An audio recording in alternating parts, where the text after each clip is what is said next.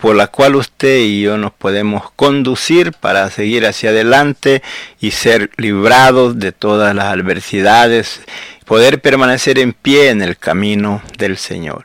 Seguimos con el tema ah, tratando siempre pensando en la familia.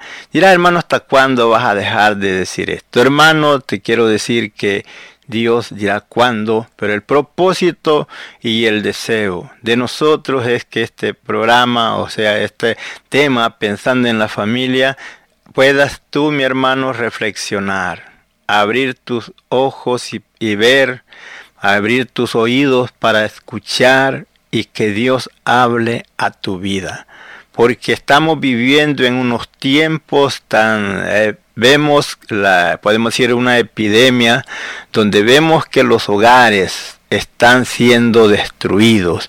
Muchos hogares cristianos y no cristianos están siendo destruidos porque el enemigo ha llegado y a, los hemos dejado entrar y que él tome control del hogar y por eso este, los hogares están destruyéndose cada día de mal en peor. En vez de tratar de solucionar el problema, le damos nosotros rienda suelta, ayudándole al enemigo, siendo compañeros de él para que él destruya los hogares. Estamos hablando, pensando en la familia. Amantísimo Dios y buen Padre, en esta hora vengo delante de tu divina presencia, poniendo, mi Dios, este programa en tus manos, que sea de bendición a cada uno de mis hermanos y amigos que están al alcance de nuestra voz. Padre, abriendo nuestros corazones y nuestras mentes para poder captar cuál es el mensaje, cuál es el propósito de esta palabra llegando a cada corazón. Padre, que lo que yo no pueda hacer, su Santo Espíritu lo haga, llegando ahí tocando esas vidas y como un rayo de luz iluminando esas mentes oscuras que se sienten entenebrecidas por la situación adversa en que se encuentran viviendo. Padre, te lo pido en el nombre de Jesús y yo sé que usted se glorificará en la vida de muchas familias, aunque tal vez no las voy a conocer, Padre, pero el deseo es que ellos se conviertan de nuevo, se haga, Padre, esa unión de nuevo, rompiendo toda atadura del enemigo, arrancando toda raíz de amargura que el enemigo ha llegado a sembrar en cada hogar. Y así, Padre, te lo pido en el nombre de Jesús y creo que así será. Así es, mi hermano, usted que está al alcance de nuestra voz, les deseamos muchas bendiciones. Nos quedamos el domingo pasado eh, cuando José envía y trae toda su familia hacia Egipto, donde llega Jacob con toda la familia, que son, ahí nos dice en la Biblia, son 70 por todos los que llegan y entonces ahí permanecen unidos a familias, pero vemos que en el tiempo que está José, todo caminaba muy tranquilo, todo caminaba muy bien, la familia prosperada y prosperando. Pero vemos que viene un momento, lo cual un día Dios le habla al padre Abraham, cuando le dijo que tu simiente, ellos serán este, servirán como esclavos, o sea, eh, allá estarán en Egipto, o le dice a la nación a que ellos fueren, ahí van a estar, eh, siendo este, atropellados, siendo vituperados, por maltratados por 400 años. Podemos ver el tiempo, pero Dios no se olvida de lo que él dice a favor del pueblo de Dios, a favor de la familia. Esta familia llegó pequeña, 70 personas, pero ya cuando salieron era una multitud. Pero mientras estaban allí, podemos ver que fue duro cuando después que falta José, está otro rey que él no conoció a José, este maltrató al pueblo en gran manera, aún dio orden que todos los niños varones fueran muertos, eh, porque el pueblo no se multiplicara.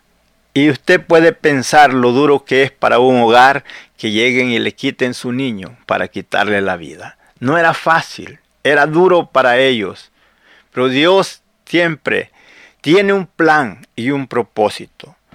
Podemos ver que pensando en la libertad de ellos, un día, ya llegado el tiempo, cumpliéndose el tiempo que Dios había hablado, viene un hermoso niño, el cual se llama Moisés, el cual fue, nos enseña la Biblia que fue de la familia de Leví, que fue guardado por tres meses, pero después es pues, puesto al peligro. Pero Dios está en control de todo y Dios permite que la hija de Faraón tomara a ese niño para, e, como para ella. ¿Para qué? Para proteger al legislador, al libertador, que Dios había empezado para tener esa libertad de su pueblo que estaba como esclavo en Egipto. Dios pensando en la bendición, en la libertad de la familia. Después Dios les da órdenes, mandamientos, como el pueblo tenía que caminar en la obediencia para que todas estas familias pudieran llegar y heredar las tierras que un día Dios les había prometido. Ahora dirá hermano, pero ¿qué tiene que ver eso con el hogar, con la familia?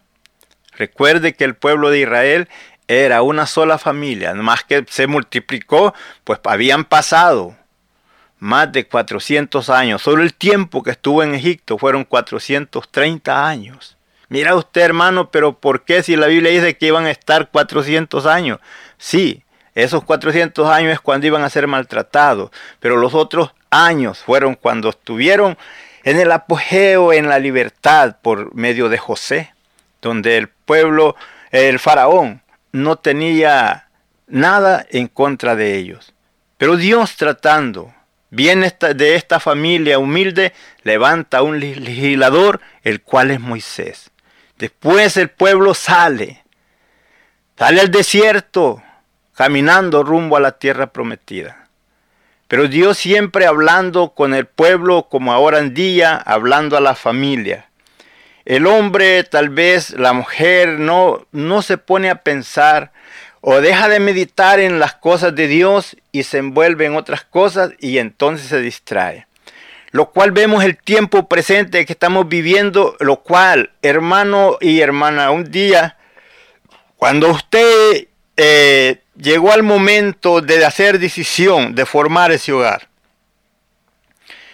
usted dijo, yo estoy dispuesta a vivir a como podamos. Si Dios nos bendice, gracias a Dios. Y si no, pues vivimos con que no nos falte la comida. Pero se llega el momento que Dios los bendice. Tienen provisión, tienen dinero, tienen hogar, tienen sus carros. Pero ¿qué pasa? Ha empezado a faltar por la economía como está y ahora hay aquel pleito, aquella discusión porque antes me dabas esto y ahora no me lo das. Eh, cositas, hermanos, que nosotros mismos las podemos ver y solucionar. Y allí el enemigo ha llegado a minar en tu vida. El pueblo de Israel, Dios le dijo, estos pues son los mandamientos, estatutos y derechos que Jehová nuestro Dios mandó para que los enseñases, para que los guardases. Le dice para que los enseñases a tus hijos estando en tu casa andando por el camino al acostarte y cuando te levantes. Pasa el momento, se, el pueblo se le olvida y nos dice, no se les olvide, no vayan a inclinarse a dioses ajenos, pero ellos se les olvida. Ahora, nos habla en la palabra, vamos a leer aquí un versículo donde quiero que meditemos un poco, donde nosotros siendo muy este, finitos, Dios es infinito, pero nosotros finitos. No podemos en vez de carburar, eh, ver las cosas. Pero Dios siempre ha querido que el hombre y la mujer vea cuál es lo mejor que debe de hacer. Y nos dice aquí en Deuteronomio, en el capítulo 30 y en el versículo 19. Deuteronomio 30 versículo 19. Dice así, y a los cielos y a la tierra llamo por testigo hoy contra vosotros, que os he puesto de la, delante la vida y la muerte, la bendición y la maldición. Escoge pues la vida para que vivas tú y tu descendencia. ¿Qué quiere decir cuando dice tú y tu descendencia? Quiere decir tu familia. Para que vivas tú y tu descendencia. Tú quieres que tu familia sea feliz. Tú quieres que tus hijos vivan felices en el camino del Señor. Tú tienes que ser el ejemplo. Padre, madre, tú que estás ahí en tu casa, que vives, pelee y pelee, discutiendo ahí delante de tus hijos. Ellos mirando eso, se asombran y dicen, ¿por qué pelea papá? ¿Por qué pelea mamá? Hay veces que son pequeñas las cosas. Llegas a la casa encuentras allí, tal vez en la sala, algunos zapatos. Encuentras por allí algo ahí en el sofá. Tal vez llegó el esposo, está la esposa ahí descansando. Y empieza, ¿qué estás haciendo? Que no miras esto y lo otro. Empiezas a discutir.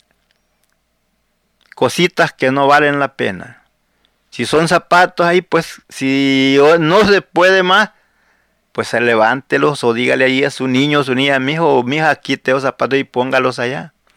No, y, pero no, tiene que buscar que haya alguna cosita para empezar a discutir con la esposa. O viceversa. El esposo tal vez está cansado, está descansando, llega la esposa y empieza a gritar. Son cositas que nosotros mismos las podemos evitar. Recuerde que cuando pasa eso, porque se va acabando, tal vez el respeto el uno al otro, el aprecio, el amor. Cuando usted llega a casa, si ve algo así, no es para que usted empiece a discutir con su esposa, no es para que el esposo o la esposa empiece a discutir con el esposo. Son cositas que se pueden arreglar despacio.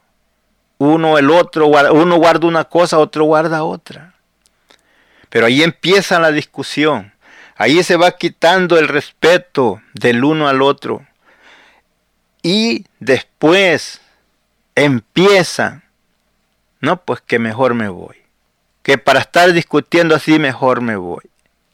Que para esto y lo otro. Que mira que ya no hay dinero, que ya lo falta esto y lo otro. Tienes tu casa donde vivir. Tienes comida para comer. Tienes ropa para vestir. Tienes muebles, carros para moverte. ¿Qué más quieres? Cuando llegaste allí no tenías nada. Cuando empezaste en el hogar tal vez no tenías nada, tal vez tenías nomás un carrito en el cual se movían los dos. Y bien tranquilos andaban ahí. Pero ahora Dios los ha prosperado. Y por la prosperidad que el Señor les dio, han pensado mal. Por eso le dice, he puesto delante de ti la vida y la muerte, la bendición y la maldición. Escoge pues la vida para que vivas tú y tu descendencia. De cómo tú te comportes depende la bendición para tus hijos. De cómo tú vivas depende cómo vivirán tus hijos, cómo seguirán ellos adelante. Ellos son el reflejo de ti. Tú eres el espejo donde ellos están mirando.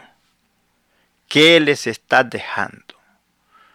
Un mal aspecto pensando, no, yo ya no quiero esta mujer. Cuando yo la vi, cuando yo me enamoré de ella, estaba bien bonita. Y ahora ya no la veo bonita. ¿Cuáles fueron tus palabras el día de tu matrimonio?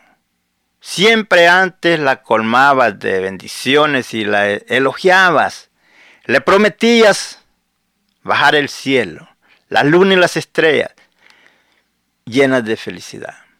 Pero ahora todo te estorba. Ahora cualquier cosa te molesta. Porque has dejado que el enemigo haya llegado y minado tu vida. Y ahora piensas, lo mejor es separarme. Ya no la quiero. Está bien. Ella está normal. Usted está normal. Pero ¿qué, ¿por qué dejó que el enemigo llegara y minara y se metiera ahí entre medio y hiciera esa separación? Donde la Biblia le enseña que usted y ella son uno. Desde el día que usted se unió en matrimonio, desde el día que usted juramentó delante de muchos testigos amarla, en el bienestar, amarla en la bendición, en prosperidad y también en escasez y en enfermedad. Pero ahora ya no lo puede ver. O viceversa, ella ya no lo puede ver a él. Hermanos, son, hay cosas que son pequeñas las diferencias. No más que nosotros en de las hacemos grandes. Usted debe de tomar tiempo y ponerse y dialogar entre usted y su esposa. Recuerde que el matrimonio no es algo ahí nomás flexible. Ah, como algunos dicen, ah, me voy a casar, le voy a calar a ver si la hago y si no, pues me separo. Nunca hagas eso. Desde ese momento que tú estás hablando eso, estás hablando inseguridad y estás hablando, recuerda que el poder de la vida y la muerte está en la lengua. Si tú confiesas derrotas, vas a vivir derrotado. Pero si tú confiesas victoria, vas a ser victorioso. Pensando en la familia. Escoge la vida para que vivas tú y tu descendencia. Hermano, hermana, Mira a dónde empezó el problema. Búscale la raíz al problema y córtala. Cuando piensas arreglar algo, dialogar, no te pongas a sacarle hilachas al uno y al otro. No te pongas a hablar de una familia y de la otra, menospreciando tu esposa o esposa al esposo. No se pongan a discutir eso. Busquen la solución, borrando todas asperidades, todas discordias y amarse nuevamente, con amor sincero el uno para con el otro, no con hipocresía pensando en la familia, en el bienestar de los hijos. Cuando usted se separa, los que sufren son los hijos y los sufren en silencio. Por eso puede ver usted las calificaciones bajas en las clases.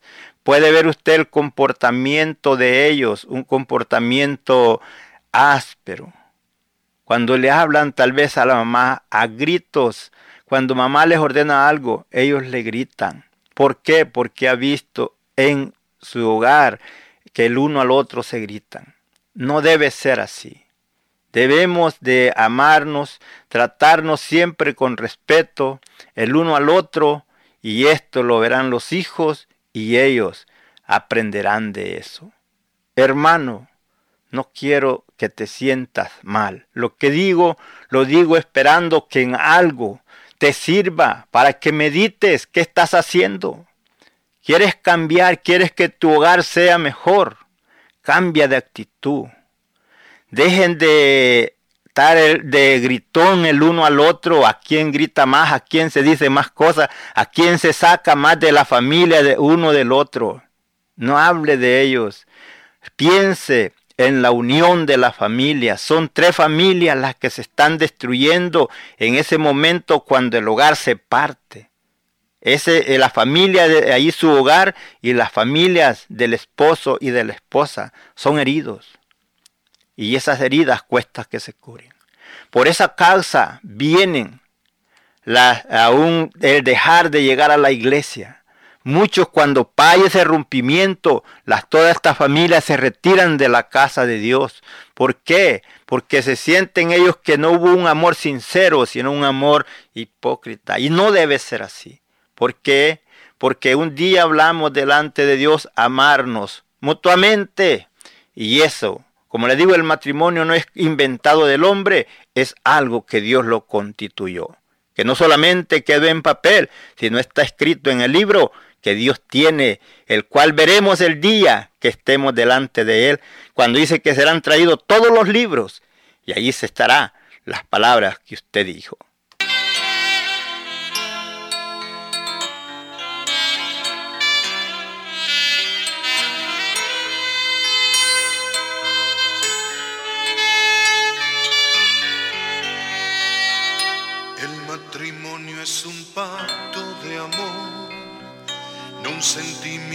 Basado en pasión.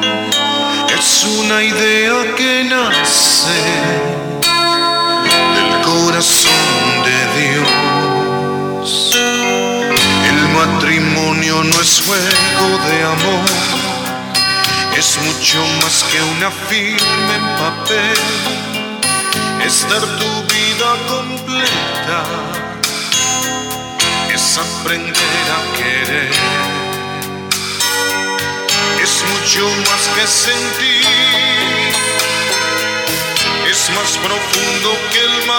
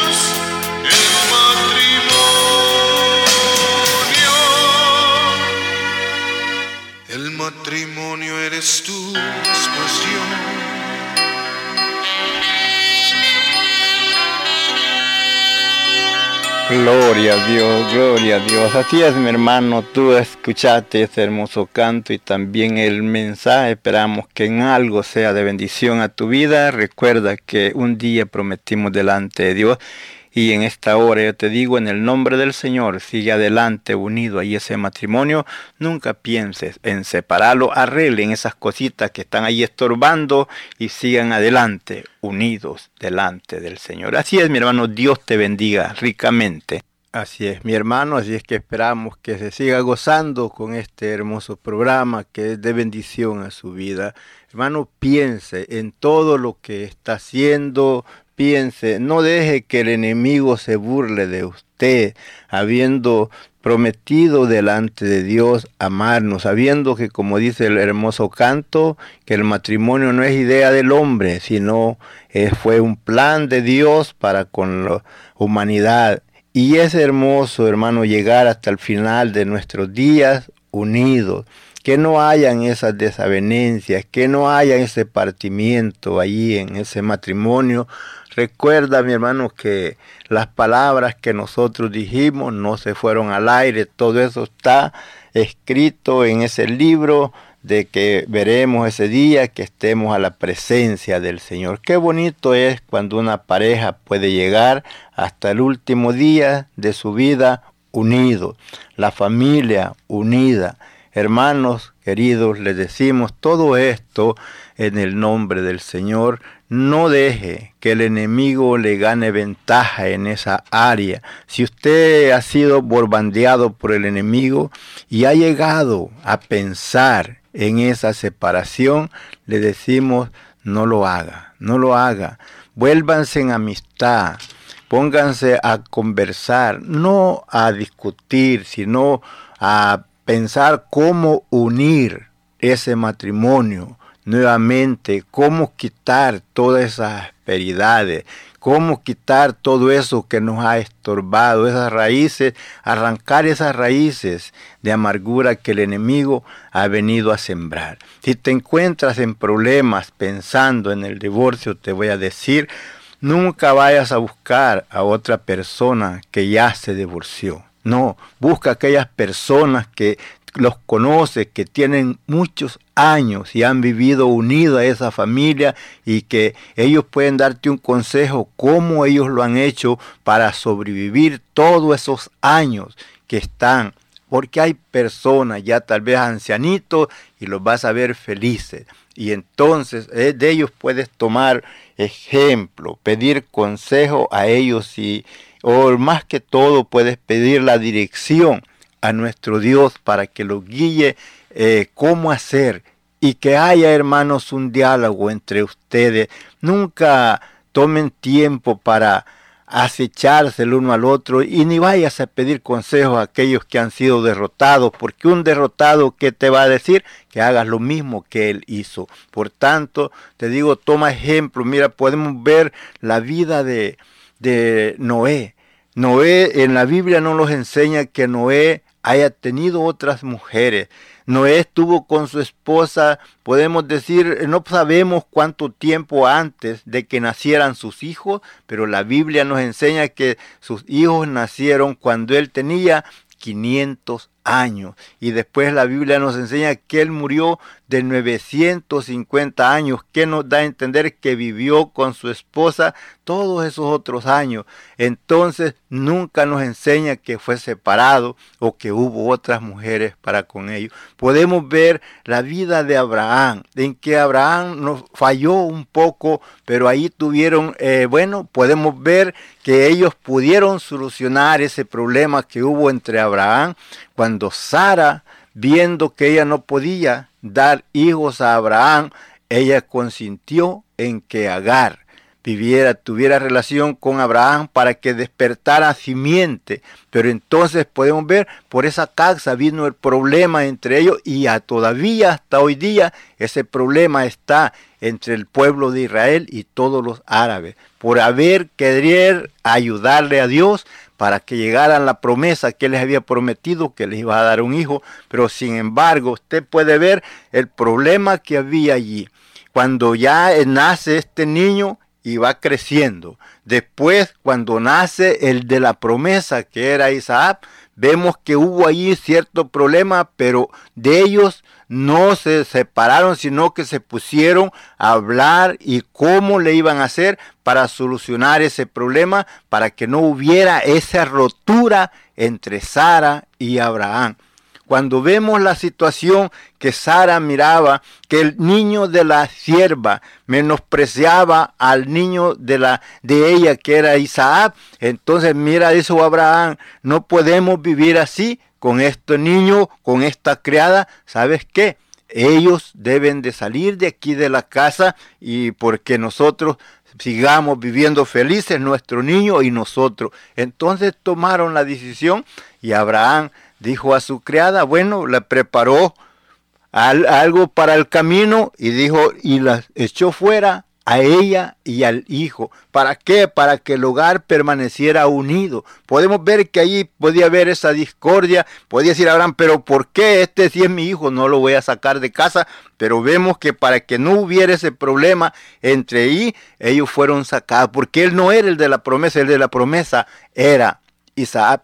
Y podemos ver que ellos permanecieron unidos hasta el día de su muerte. Cuando muere Sara, va y la sepulta. Ya después nos enseña la Biblia que él volvió a casarse. Pero por tanto, hermano, usted mientras ustedes viven, ustedes deben de permanecer unidos. Dirá usted, hermano, es que usted no sabe cómo es mi esposa, usted no sabe cómo es mi esposo. Por eso, mi hermano, hay que dialogar. Recuerde que no eran así.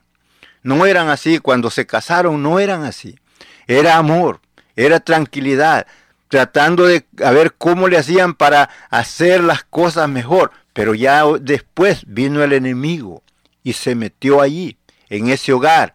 Y entonces empezaron las adversidades, empezaron los problemas y habiéndole dado cabida, no tomando tiempo para meditar, bueno, ¿por qué estas cosas han llegado a nuestra vida? ¿Por qué damos permiso al enemigo si nosotros prometimos amarnos en toda situación? Ahora usted dirá, hermano, si usted que está en esta hora pasando por esa situación, ¿se acuerda que desde antes de ustedes casarse, habían desavenencias que quedaban cuando eran novios como que ya no se iban a hablar. Pero ¿qué pasaba? Después buscaban la forma cómo volver a tener comunicación y volver a la amistad. ¿Por qué ahora que estamos ya en el matrimonio no buscar esa misma forma como lo buscaba para volver en amistad en esos días cuando todavía no había un compromiso? Cuanto más ahora que ya hay ese compromiso, cuando se hizo ese voto delante de Dios y delante de muchos testigos de amarnos mutuamente. Ahora que tenemos familia, tenemos hijos, nosotros tenemos que ser ejemplo a ellos, no darles ese ejemplo de que así si mira como usted lo hace, que usted ya, bueno, nos vamos uno cada quien por su lado. Después los jóvenes van a querer hacer lo mismo. Después van a decir, bueno, me voy a juntar con esta, a ver si la hago y si no, también hago lo mismo que hizo papá y hizo mamá. Y no sea usted ese guía para esas cosas. Usted tome tiempo y dialogue con su esposo, con su esposa y únanse, únanse, vuelvan a ese amor que debe de permanecer siempre en sus vidas. Como le dije al principio, si Dios los bendijo, gloria a Dios. Y si hay pobreza por la situación en la cual estamos, hermano, hay que conformarnos. Lo bueno es que tengamos salud. Lo bueno es que estemos unidos en casa. Recuerde cuando hay esas desavenencias, si usted tiene algo, todo se desbarata, todo se va al piso. ¿Por qué hacer eso? Aquellos que tienen sus hijos pequeños, se desbarata el matrimonio, se va, eh, si se van los hijos con la mamá, después el papá está peleando que quiere la custodia de sus hijos.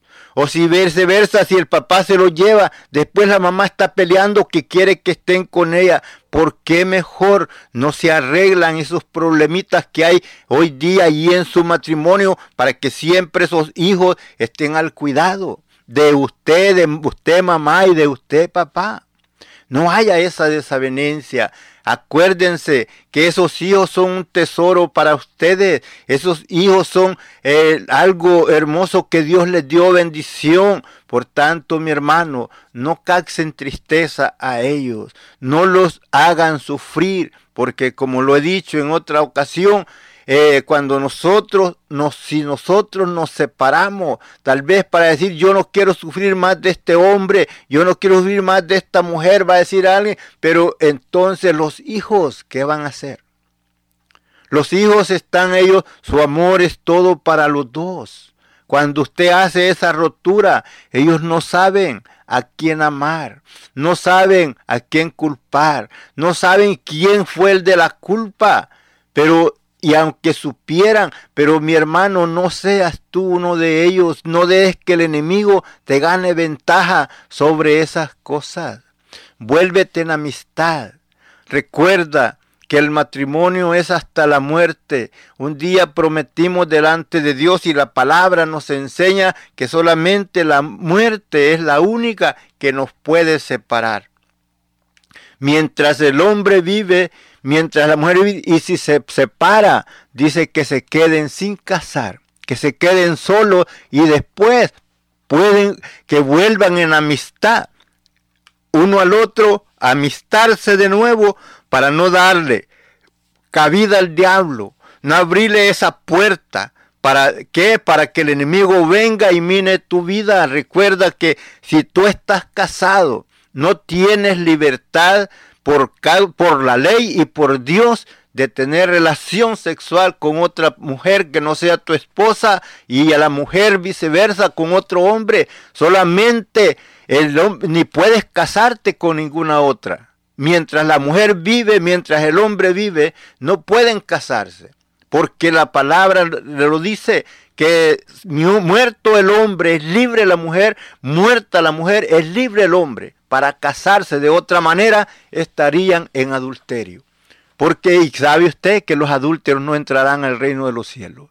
Por tanto, mi hermano, te digo, amístate con tu esposa, vuelvan en amistad quiten todo rencor. Si pueden ver ustedes que gente del mundo que no son cristianos se vuelven en amistad. Cuanto más usted que tiene como guía la palabra de Dios, que tiene usted la dirección por la palabra de Dios y ser sujetos a la palabra.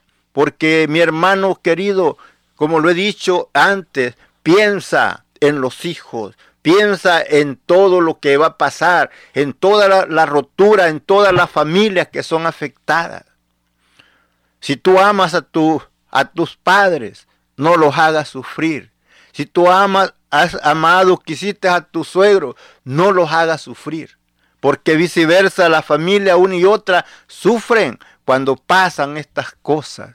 Y es me- mejor cuando están todos unidos, vienen las familias, se juntan felices al ver los niños creciendo, al ver sus nietos, ya sus bisnietos y todo eh, tranquilo, por aquella familia feliz. Pero cuando pasan esa rotura, usted ya sabe, usted ya ha visto cómo se ven las familias destruidas, que al verse no es una felicidad, sino que es una amargura de corazón al mirar la separación, al ver la rotura, al ver que aquel amor no fue sincero, que aquello que se prometió delante de Dios y delante de muchos testigos no fue cierto, sino que fue una falsa, una falsedad. Por tanto, mi hermano, te digo, no dejes que el enemigo te gane ventaja. Si vas a querer arreglar las cosas, no te pongas al tú por tú con tu esposa a sacarse todas las cositas que se han hecho que no son agradables, ni te pongas a decir que tu familia que es aquí y es allá, ni el uno de una familia ni el otro del otro. El problema no lo tienen aquella familia, el problema lo tiene usted. Usted en, eso, en su hogar. Usted por no quererse sujetar a la palabra del Señor. Usted por no querer dialogar y poder poner fin a estas adversidades que el enemigo ha venido a sembrar en el corazón. Recuerde, su esposa es un solo cuerpo con usted. Usted es un solo cuerpo con su esposa. Usted no es libre para hacer lo que usted quiera usted solo. ¿Por qué?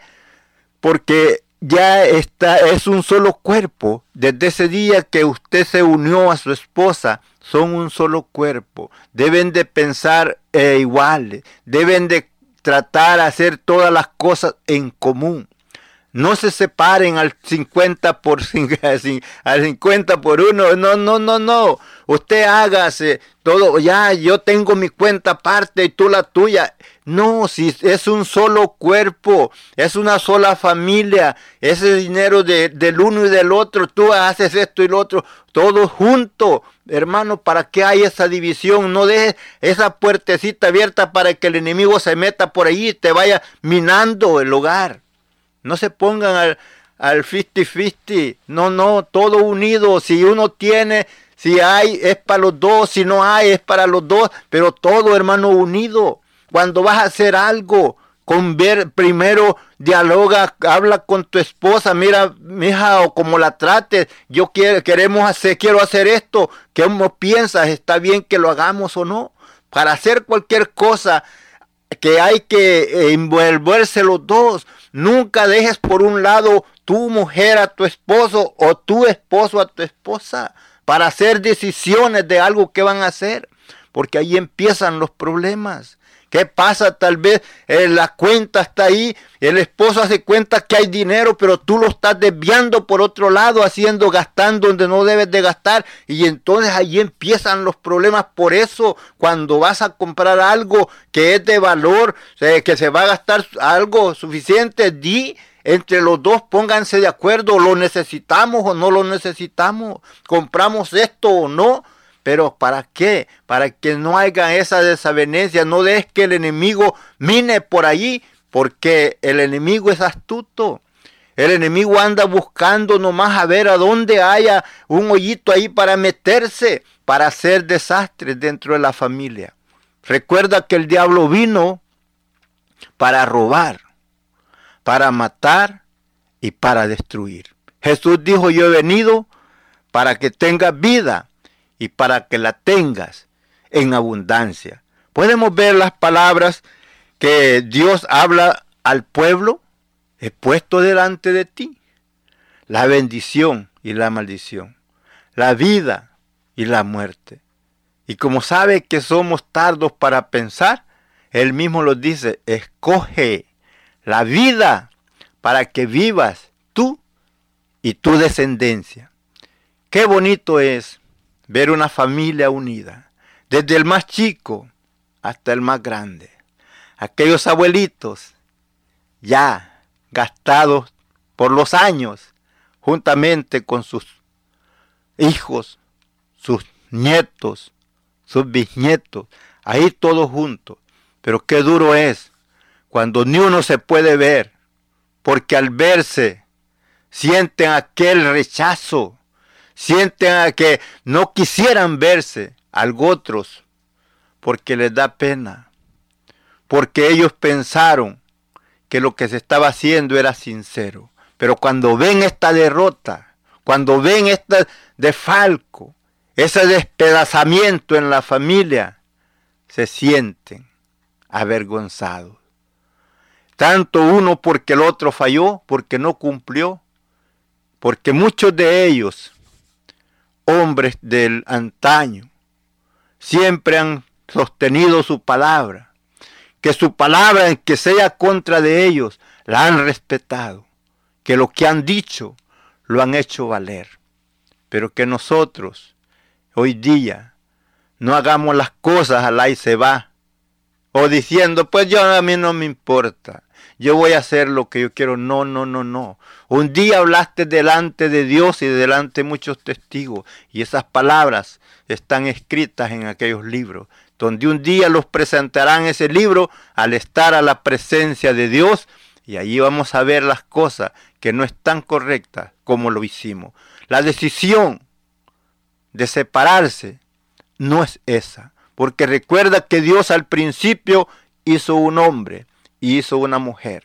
Y dijo, por tanto, ahí mismo en Génesis, nos dice que por tanto dejará el hombre a su padre y a su madre y se unirá a su mujer. Siempre lo he dicho y lo digo, suegros, cuidado, no se metan con sus hijos, no quieran gobernarlos después que ellos se han casado. Déjenlos que ellos vivan su vida sus, con su familia, su esposa. Que ellos se digan, usted solamente puede servir de guía dando consejos, dando eh, e iluminándoles eh, en, cómo caminar en el hogar. Eh, si ellos piden un consejo, papá o mamá, ¿cómo le hacemos acá?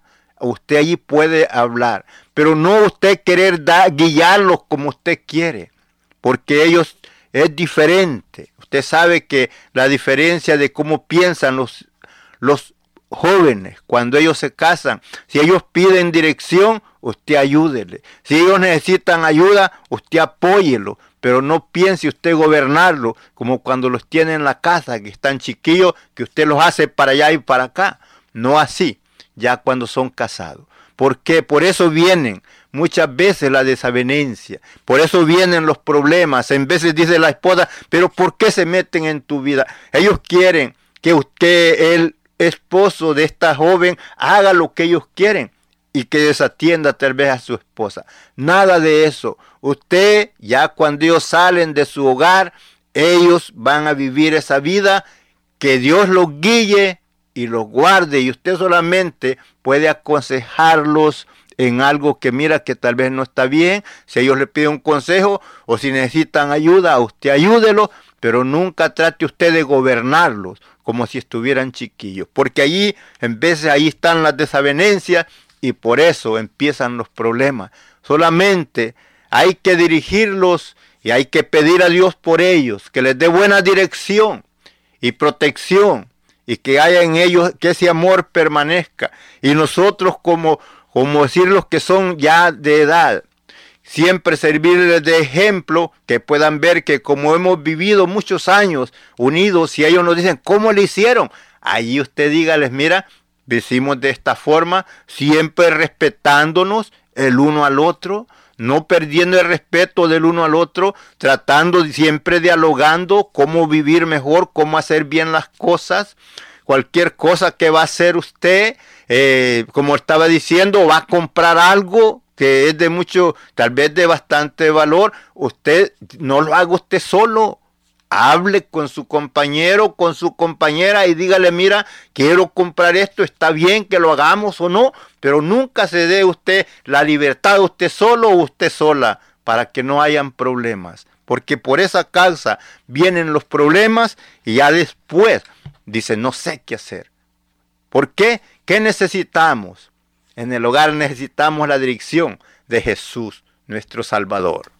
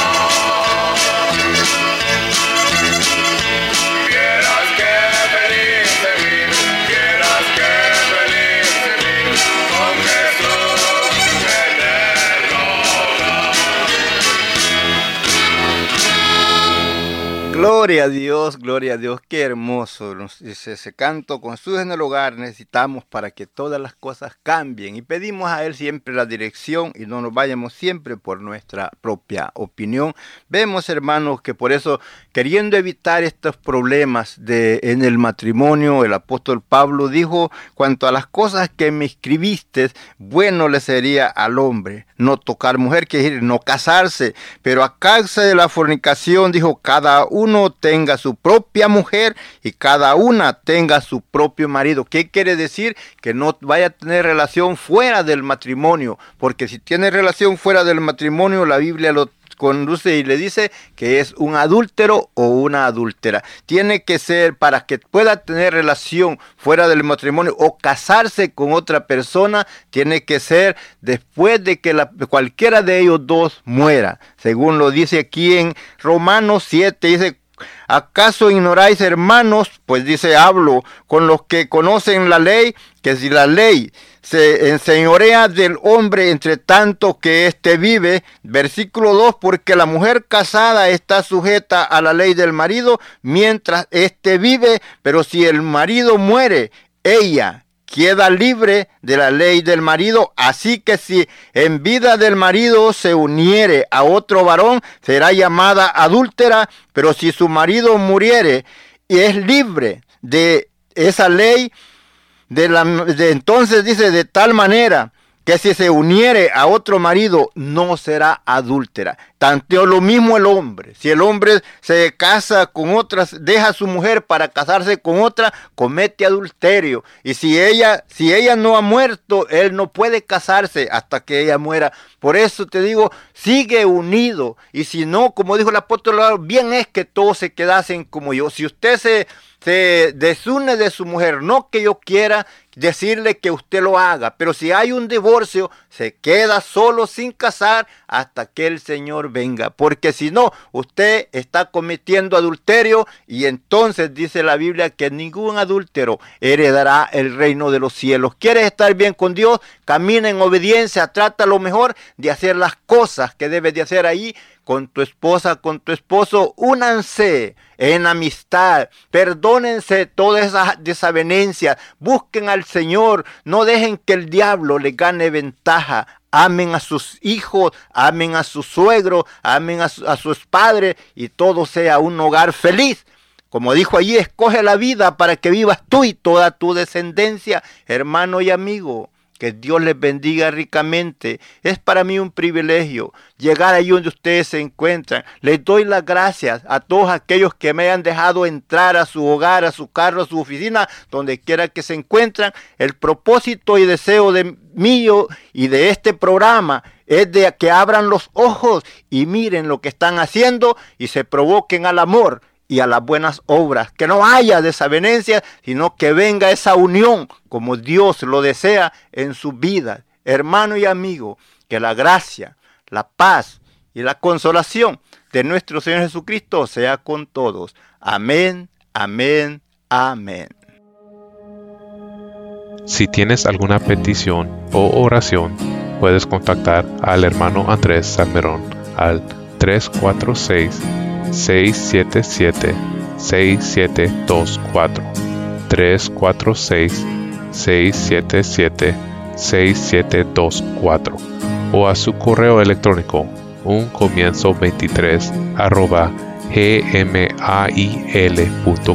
Si desea enviar correo postal, la dirección es P.O. Box 87, Pasadena, Texas 77501.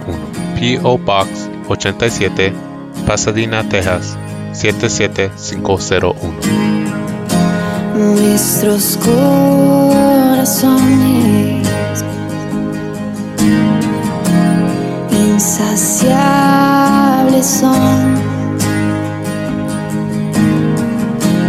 hasta que conocen a su Salvador.